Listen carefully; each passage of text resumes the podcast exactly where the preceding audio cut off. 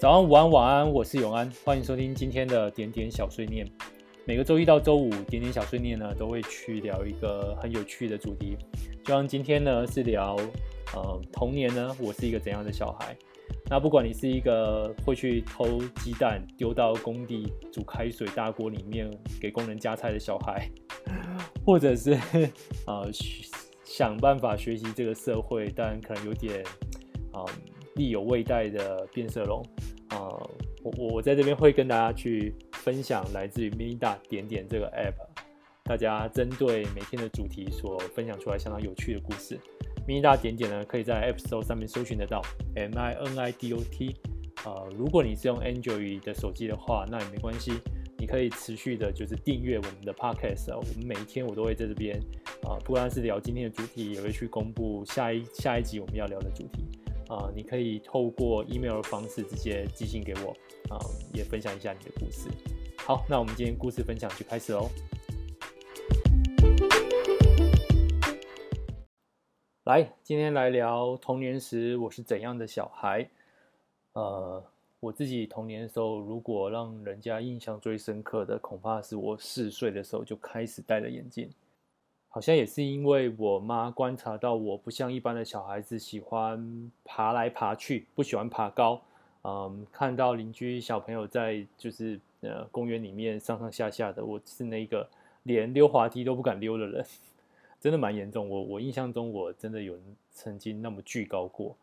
呃，所以他可能觉得我眼睛有点问题，所以就带我很小就带我去啊、看一下视力有没有一些状况。那后来被诊断出来，我是那个啊先天性远视，所以呢，我就开启了很早很早就戴眼镜的日子。嗯，在那个年代，其实眼镜的材质没什么好选择的，就是就是金属材质啊。所以我我在很小的时候，我就要戴着一副啊度数又很重啊，所以所以镜片比较厚，而且那时候还没有安全镜片。我记得一开始我还是戴玻璃镜片，那很早的时候。嗯，同时你又要戴金属，所以你你你那时候整个镜眼镜是非常非常非常重的，嗯，连我妈都好奇或者是蛮不蛮佩服我的，就是那时候我怎么能够戴得住那样的眼镜？因为不光只是重量，嗯，当时的材质真的没有像现在那么的丰富，可以 有又轻或是戴起来皮肤接触会比较舒服的，啊，包含在那个。垫在鼻子鼻子这边的那个架子，呃，一般的那个材质其实还是不太舒服，所以必须还要再去买一个嗯贴上去的东西垫住。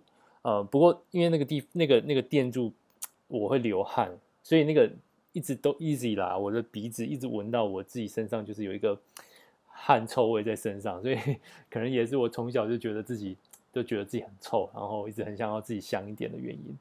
对，所以我我很小就戴啊、不过可能也是这个原因啊。其实大家也觉得 小时候蛮可爱的，都会觉得哎，你怎么这么小就戴眼镜呢？呃，我我现在看我以前的照片，我突然想到，如果我啊、能够回到我如果晚出跟出生的十年啊，到时候出去玩可能会被大家，反而会觉得大家会觉得很特别，因为真的很像那个柯南。我后来呃眼镜一直戴，嗯、真的是完全。遵照 医生的医嘱，所以呃，我大概戴到小学大概五年级左右吧。啊、呃，那时候的度数进步到左眼右眼都在一百度远视的状况之下，后来就呃有戴跟没戴就没差了，所以后来也也就把它拿拿掉了。所以嗯、呃，我反而是当大家身旁的各个同学朋友开始戴上了近视眼镜的时候，啊、呃，我就。呃，拿下了我的远视眼镜，嗯，到现在也是蛮特别的，就是至少在自己身旁没戴眼镜的人很少，常会被以为是戴隐形眼镜。那这个我也这也算小时候的个性之一，因为呃也知道身旁有像我的青梅竹马，或者是像我后来在国中认认识的同学，呃，也都是有先天性远视这样的一个状况，可是可能就是还是跟可能也跟体质有差啦，或者是说我妈常说的是。我很愿意戴得住那个矫正眼镜，所以慢慢的视力就真的被我矫正回来。可能这也是呃我就是个性的养成之一吧，就是那时候也是看着自己度数慢慢减，所以就是觉得啊，努力一定会有用的，所以 这可能也是啊整个生活背景之中造成的一个一个结果，也说不定。嗯，也是因为如此啊，因为小时候就戴着眼镜，所以我真的嗯，至少在国中之前，我是一个真的不喜欢动的人。呃，反正一动你那个眼镜就会掉，嗯，掉了之后就很麻烦。呃，或者是更早期，我印象中可能有眼镜有破过一次，那其实是蛮危险的。所以我是一个相对比较喜欢文静活动的小孩。那从我开始可以看得懂文字，就是啊，最早应该就是有国字，然后旁边还有那个注音符号标注的时候，我就还蛮喜欢看书的，因为反正不用去外面跑来跑去的，还要顾虑自己眼睛会不会掉下来。嗯，那又可以享受书上带来那种啊探索世界的新鲜感。那我印象最深刻的就是有一套书我特别喜欢。嗯，有些人可能有看过这一套书，现在还有。刚刚查了一下，就是东方出版社出版的《福尔摩斯》啊，它基本上是把福尔摩斯故事拆成二十本啊，有些有几本是一个完整的故事，有几本稍微比较厚一点啊，有几本是几个案件合在一起的。呃，它其实蛮适合给啊、呃、小朋友看的，因为它把福尔摩斯的内容做一点小幅度的转变，呃，改编，呃，也比较简单一点。可是基本上，呃，整个推理的、悬疑的，呃，整个过程还有整个，嗯、精髓其实还抓得蛮蛮不错的。所以，呃，我那时候就真的很爱看，也是第一次接触到这样的呃题材啊、比起。更早之前是在看啊、比如说《三国演义》或是啊、一些民间故事的那个呃童书版。那所以，我那时候真的是非常非常期待。那时候隔一周到两周，我妈就会带着我到附近的文具行去再买一本。呃，渐渐的，就是把第一集买到二十集都买齐了。嗯，其实这个蛮特别的，因为我妈并不是一次就买给我。啊、相对其其他人可能就是有一次都一整套的，其实那时候的期待感，或是那时候想把它翻完的感受，可能不太一样吧。这个也是蛮特别的。嗯、不过也就是因为看了那个呃这个版本的福尔摩斯，反倒对我来说，在看那个呃从爸爸那个的书柜里面翻到一个真正完整版的啊、直接翻译的版本的福尔摩斯，倒是都看不太下去，因为。啊、那时候看完二十集的东方出版社版本之后，有点意犹未尽，就去翻。可是就可能那个字又太多，然后翻的方式又是太硬，就是比较那时候早早期在做这个翻译书的时候，那个翻出来的文字可能也比较古典一点，所以啊、那时候是真的没办法把那那一大本看完。呃，我在看福尔摩斯里面印象最深刻的应该是他吃的东西啊、红茶跟三明治。这可能造成我之后，呃，为什么会对三明治情有独钟？也在想，每次看到那福尔摩斯去探案之前，他的房东总是会准备三明治跟那个红茶给他。总是看到这一段的时候，都会想想象那个味道到底是什么。嗯，不过对我来说啊，就是在那个还没有吃过其他三明治的年代，啊、呃，对我来说那个味道应该就是我妈做的三明治。那个三明治是啊、有肉松、美乃滋、呃，小黄瓜。啊、呃，还有蛋 这样子的一个味道，对，所以，嗯，或许啊，我知道就是福尔摩斯吃的三明治可能不是这样子的搭配，嗯、呃，不过每每次看到那一段啊，脑中想起的就是那个三明治的味道，就很怀念。好，我们来看一下，就是点友们的童年是怎样的小孩。有些点友的分享是跟色彩有关，我们首先先来看一个关于童年的色彩。这位点友说：“那个童年回忆是较为灰色的。从小就在各个家庭学习，学习社会化，比起学校理论，在实作现场学习的更快。但那都是能力的累积。现在回想起来，就是一个政客小孩，不是政客的小孩，而是政客小孩班。比起说是怎样的小孩，我更喜欢说我小的时候喜欢什么，喜欢熬夜玩电脑后的宵夜。”因为那是一个我能够在厨房捣鼓美味佳肴的时间。原来比起电脑里的风之谷，我更喜欢在流理台上泡冷水澡的面条。猛然一看，醉翁之意不在酒，诉说之情不在愁，好开心，好雀跃，好自由。再一个跟色彩有关的，他的分享是这样：童年时期的他是只失败的变色龙，憧憬别人的色彩，却调不出那些缤纷绚烂。现在的他拥有别人都及不上的变幻万千，但是只失败的人类。童年也许称不上快乐，但绝对是无忧的。或许我们的童年啊，都因为真的就是所谓的一张白纸，嗯，真的单纯，所以也会想去模仿，嗯，想去学习，这是必经的过程之一。同时，这个社会也会在用各种方式啊，试着教育我们去啊，融入这个社会的规则。所以，嗯。还是还还是有它的乐趣所在。虽然说我们刚刚分享了两篇啊，不过我觉得就是在那个那个年纪啊，就可以体会啊熬夜玩玩游戏、吃宵夜的感觉，其实也是挺有趣的回忆。好，那童年我们可以单纯到什么样的程度呢？我们来看一下这一位分享。嗯，他说觉得十元就能够买到全世界，但现在想想，其实那时候买的是单纯的快乐。我那时候也觉得十元可以干很多事情，而且我在童年开始去叛逆叛逆的时候，就是很不想待在家里。那时候是怎么算的？我是算二十元。为什么是二十元？因为嗯，那时候吐司一条啊，半条吐司是二十元。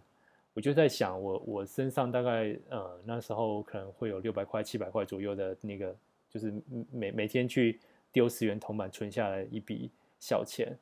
那我就想，那个那个吐司二十块，可以就是吃很久，大概一天可以吃一条半条吐司。所以呢，如果我有六百块呢，也就是说我可以去外面活三十天。所以我就每每次都这么想，反正我身上有六百块，呃，如果我真的就是气不过的话，我就离家出走，我就拿这个六百块呢，在外面撑三十天，看看就是最后会怎样。嗯，不过最后还是没有做，因为比较乖一点。我也很难想象，就是，嗯，现在其实没有那么单纯的。你会知道呢，对，你可以花二十元去撑三十天，嗯，买吐司，或许就那个年代的那个时候的身体应该是承受得了。可是可能没有想过其他的难受，包含啊、你可能没有一个地方可以好好的休息，啊、也不是只是吃的问题而已，所以。啊，的确，童年是蛮单纯的，嗯，不过我觉得就是，嗯，其实看了大家这个这次的分享啊，我我有一个特别的感受，啊，大家可以活到这个年纪，啊，来到点点上分享自己童年的事情，其实是一个奇迹，对，因为，嗯，我我我们都，嗯，很，我我们都是生命中就是，呃，非常努力活下来的那群人，都可以。啊，到这个年纪，其实，嗯，想想自己童年做过一些事情，真的，嗯，觉得活下来是一个奇迹。我们来看几则分享啊。首先这一则啊，他觉得童年呢，他是被神眷顾的小孩，因为他这边有下面有三则故事啊，包含就是跟自己的啊哥哥表哥玩，嗯，在爬上水泥墙摔到地上，嗯，都是碎石子，嗯，最后还失去意识。嗯，另外他还曾经出门的时候被摩托车迎头撞上，或者在跟家人出去旅行的时候被 另外一台轿车直接碾过脚上。那他他只能说，他真的是一个被神眷顾的小孩，才能够活到现在。那另外一位也很 幸运活到现在点友呢，我怀疑他应该是被被司马光穿越救出来的。为什么？他是这样分享的。他说他的童年呢，应该是很皮的那种，这是他妈妈曾经给他的评价。印象呢，还在小学一二年级时，就跟邻居的小孩一起跑去某个庭院，那里有一个成年人身高的大水缸，身高矮小的我不知道是怎么掉进那个水缸里面，而邻居的小孩竟然就这样没义气的跑回家。我妈当说当时看到我的时候，已经全身湿哒哒的跑回家，甚至还怀疑我是怎么爬出那个装满水的大水缸。反正呢，他也没印象了，只觉得自己好像差点就离开这个世界了吧。嗯，你真的应该要谢一下司马光的，真的。对，所以嗯，我们童年真的是很单纯。那其实回想起来，大家应该都可以回想出一两件嗯可以导致于我们现在不能够在地面上相见的事情。所以说真的，我们能够 活到现在啊，都是一个啊上天的眷顾。好，呃，接下来分享几件比较有趣的事情。嗯，有一个童年的趣事是这样分享的。他说他是家中的老幺，从小沉默寡言，不与兄长竞争，衣服裤子呢永远不会是新的。家中最常听到的就是谁谁谁啊去买酱油，谁谁谁啊桌子去擦一擦。谁谁谁啊，地去扫一扫。嗯，父母永远都是叫他，或许在他们眼中是唯一叫得动的孩子，也或许是他心中的乖宝宝。不过他也是很会调皮捣蛋的。小学放学走路回家，经过鸡蛋行，会顺手抢几个鸡蛋，沿路砸电线杆。看到工地在用大锅煮开水，还丢了几颗进去。隔天经过工人还问阿弟：“哎，给人阿五吧。”嗯，他觉得他现在想，就觉得对不起，我也觉得很好笑。嗯，然后他还会啊拿小石子去丢 隔壁牙医的狗，被牙医发现就直接冲出来被他追着跑。呃，他觉得他童年其实还有欢乐美好的啊怀念。我想 那几位工人可能到现在也蛮怀念那时候突然被阿迪亚请的给人吧。好，呃啊，这是有趣的童年。哦，我接下来想分享一篇啊、不过我中间应该会卡掉一段，因为这是一个啊，算是有一个童年的夏天。不过这一位点友他在这个夏天突破了一个童年的界限。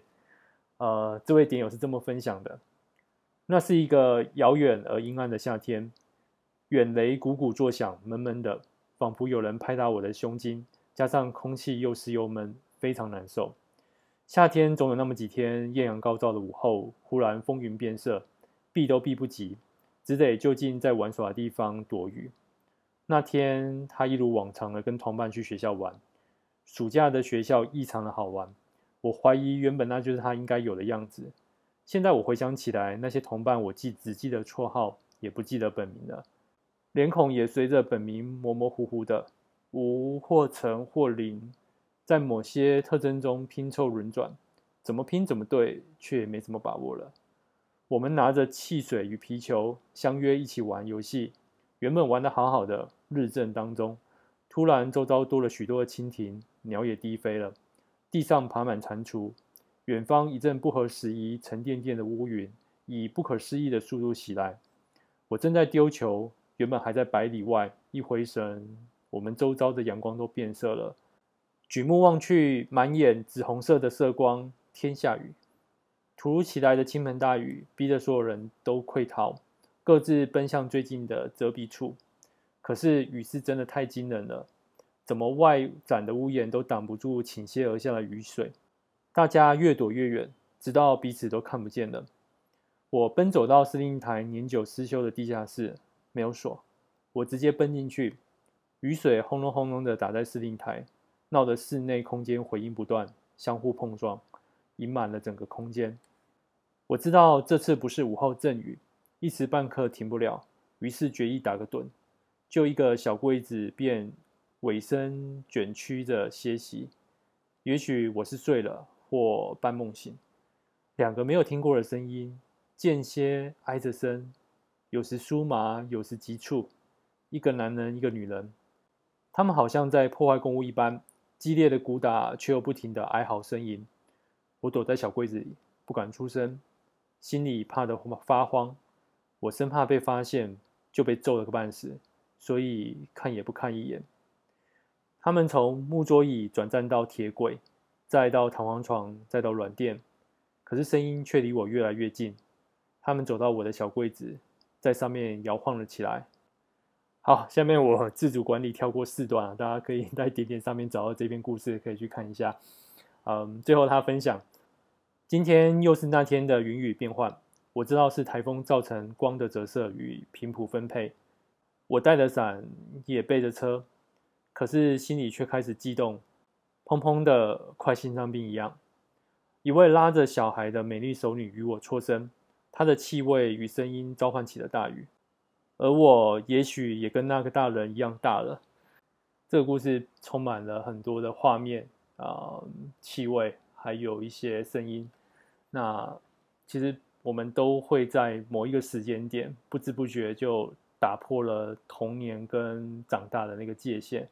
嗯，它算是用一个很特别的方式被打破了，呃，蛮特别的，大家可以去找啊。中间我刻意略掉几段，因为还是希望我们这个点点小碎念 Podcast 是十二点前可以播的。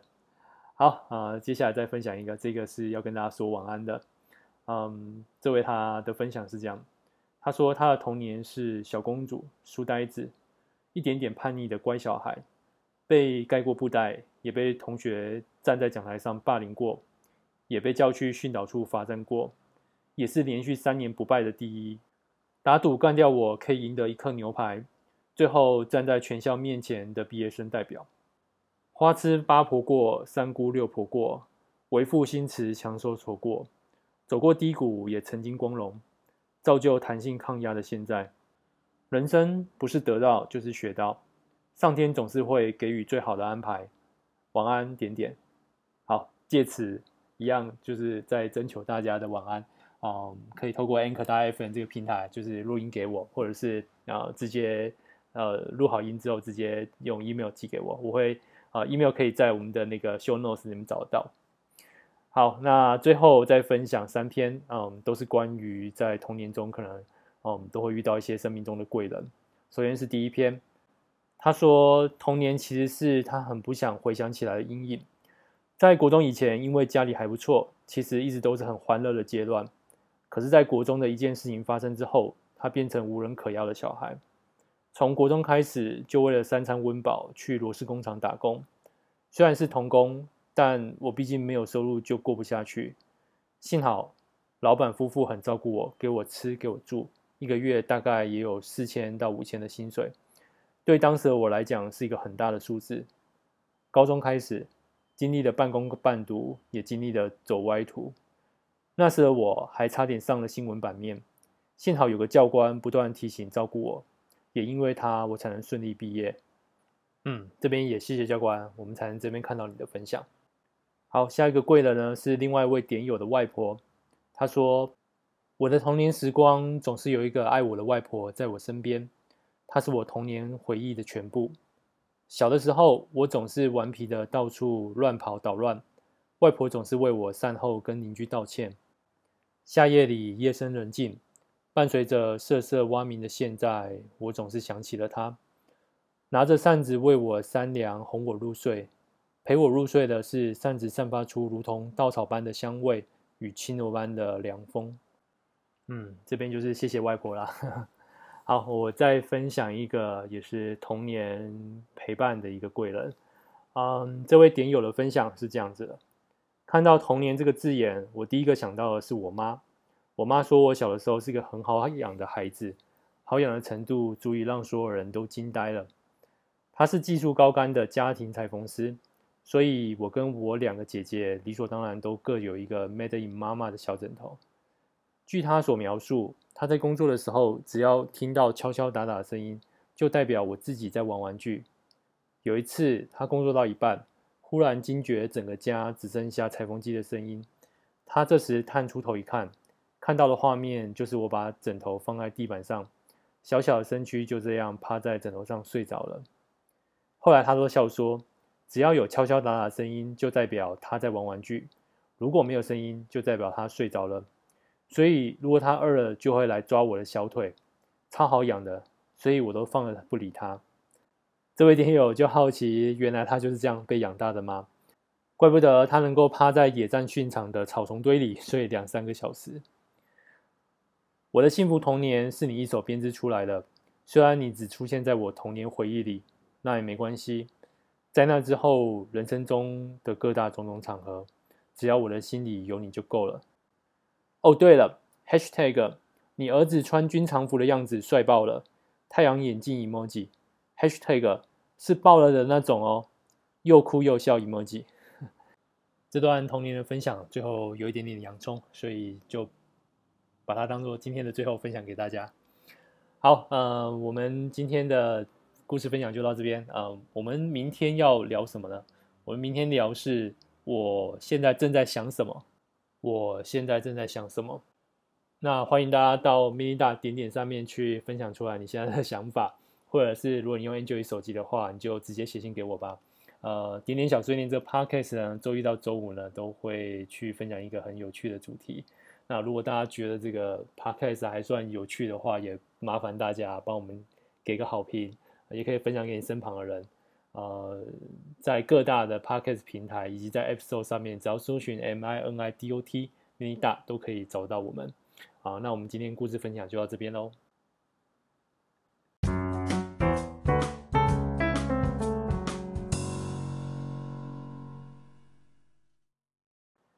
这集 Podcast 是在八月十三号录的，那刚好在 MINIDOT 点点 App 内的小碎念呢，看到就有人提到，其实今天呢是国际左撇子日，呃，所以就在这边祝各位左撇子呢左撇子快乐。呃，国际左撇子日怎么来的？我们在我查到资料是这么说的啊，一九七五年八月十三号，在美国堪萨斯州的某一个城市啊，有一群左撇子成立了一个左撇子的一个组织。那他们主要是想争取左撇子的一个权益，呃，并且决定在一九七六年开始，每年的八月十三号就是所谓的国际左撇子日。那也不太确定这个八月十三号是不是跟左撇子有什么关联啊？因为我这边还查不到太多的关联。那可能就是这个组织成立的日子。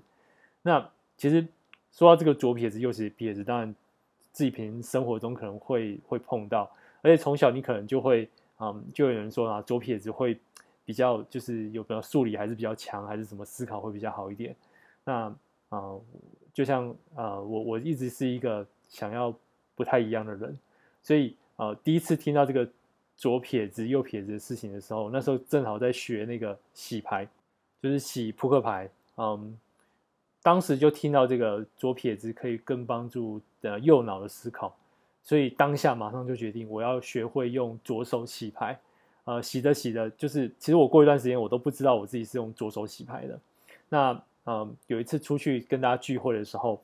我那时候在洗牌，就是玩扑克牌的洗牌，洗着洗着，突然有人问我说：“呃，他都不知道我是左撇子。”到那一刻，我才发现原来就是这个惯用手位置，其实会造成很多行为是不一样的。啊、我也不知道自己就培养某些做某些事情，其实我是会用左手的，所以啊、可能有人会偶尔会蛮好奇我是左撇子还是右撇子。啊、不过反正就是就自己就是小时候嘛，童年嘛，总是很 想与众不同，做了一些奇怪的事情。不过这个世界上的确，嗯，右撇子活得比左撇子更舒服一点，更便利一些。因为真的还有很多很多的东西是根据右撇子去设计的，呃，包含各位在使用的 UI 这个界面。因为啊、呃，我们当初在学互动设计的时候，有一门课叫做人因工程，其实是非常重要一门课，就是在基础上跟你说人体上的某一些。主要就人体上各种各式各样的测量啊，那包含行为上的左右撇子，其实也都知道有一定的差距的比例。就像如果在以目前有最大的统计数据来看的话，呃，大概左撇子比右撇子大概是一比九，也就是说只有百分之十的人是左撇子。所以我们在嗯设计很多层面的时候，主要考量的方向都是以右撇子为主。不过我记得那时候教授也有跟我们提过，就是啊。呃华人的社会里面会对于左右撇子分得更、更怎么说呢？更极端一点。嗯，在华人社会里面，呃，目前啊，能够看到唯一有统计的一个数据啊，华人里面只有 two percent，只有两个 percent 是啊是用左撇子的。那为什么会有这个原因？其实可能会跟文化有一点关系啊。一直以来啊，在左右这件事情里面啊，在我们文化里面，尤其尤其嗯，儒家的思想一直很影响着我们的社会。那孔老夫子就说过一句话啊，他说：“唯管仲，无其披发左任矣。”所以呢，如果没有管仲在那个年代抵抗了蛮族，我们就有可能就是披头散发，并且我们衣服呢是左襟而不是右襟啊，所以。这这有很特别一个左右的一个差别，所以可能这文化上的影响，其实就就一直造成说，我们对于使用左手左撇子的人，一直是觉得有点问题，或是甚至是有点状况啊。从小还会特意去改正使用左撇子的人，那嗯，改正到后面就变得这个这个比例是非常畸形的。嗯，其实我我之前就是一直在考虑这个这个这个议题啊，其实也蛮无聊的，大家听一下好了。就其实我在想，就是呃，中式的书写不是是啊，从上至下，从右到左嘛？那我们小时候在学这个书法、这个写法的时候，这样写其实通常写到后面，你的手这个地方其实都会沾到东西，或是糊到之前的。所以到底为什么会大家那么 一定要用右手写，而不是用左手写？如果用左手写，其实是没有这个问题的。所以其实在，在呃中文的世界里面啊，就是我我那时候一直很好奇的点是，我们也不是横式从左写到右，而是直式从右写到左，为什么不是左撇子为主的呢？这个问题我还没有答案，其实蛮奇怪的。好，那如果呢？嗯，现在呢，我们要看一个小孩呢是左撇子还是右撇子？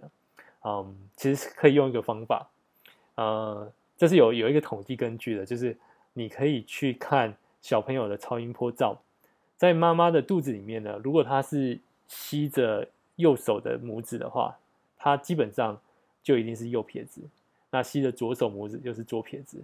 因为呃，当医生去照这个呃超音波片的时候，呃，发现就是这个比例大概也是一比九，也就是说跟我们的比例是一样的。好，所以说如果最近点友刚好有看超音波照的时候，也可以注意一下。好，那我们今天的点点小碎念就到这边。很想听到大家的声音，你可以用各种的方式，也可以匿名啊，跟我们所有点友说声晚安。那在这边也就祝福今天晚上做个好梦，晚安，拜拜。